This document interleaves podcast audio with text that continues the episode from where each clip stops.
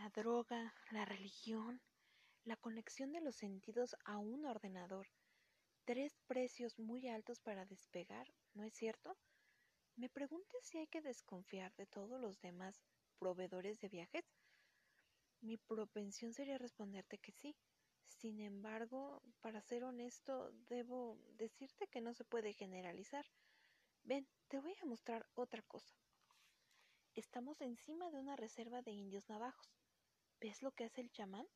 Recolecta plantas alucinógenas, se las fuma y su espíritu alza el vuelo. Mira, al emprender el vuelo, el espíritu del chamán se transforma en coyote volante. Semejante hazaña exige un gran adiestramiento. Hace miles de años que los chamanes navajos se transmiten estos secretos. ¿Sabes por qué hacen eso? No, no para evadirse. Al contrario, para ser útiles a su grupo. El chamán no es ni un brujo, ni un jefe, ni un médico. Los navajos consideran que todos los problemas de la tribu y de los individuos provienen de un desequilibrio con el medio.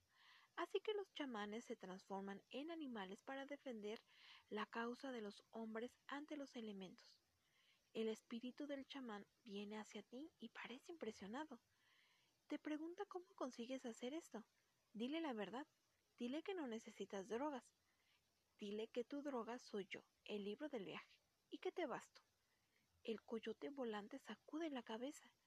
Los libros no son lo bastante poderosos, contesta. Dile que sí, dile que los libros tienen el poder que les da su lector y que puede ser infinito.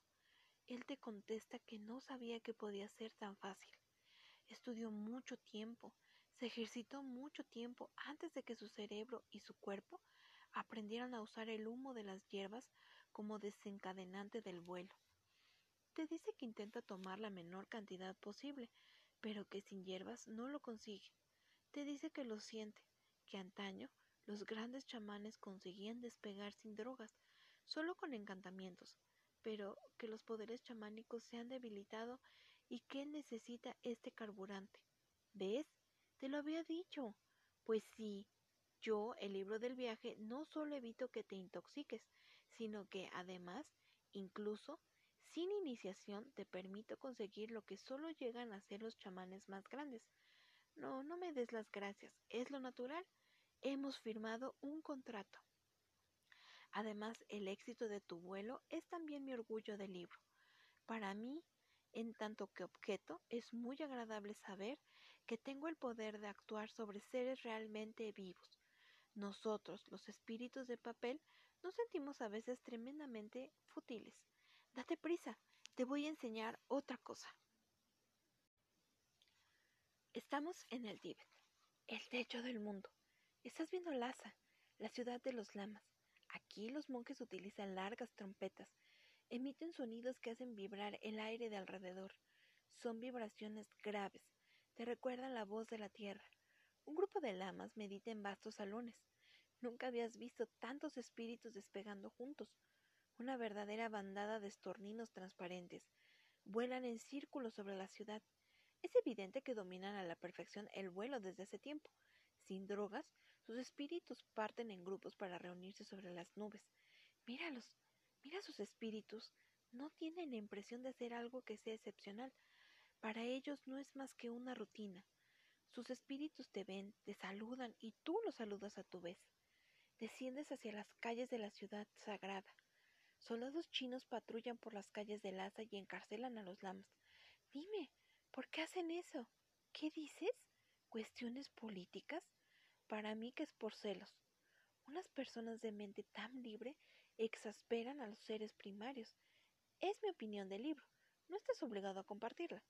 Más allá, algunos turistas occidentales intentan comprender el espíritu de los lamas tibetanos. Les preguntan lo que pasa durante la meditación. Los lamas ríen amablemente. ¿Cómo explicar a otros lo que es volar? Es como si cuando haya cerrado mis páginas te preguntaran acerca de lo que has sentido durante este viaje.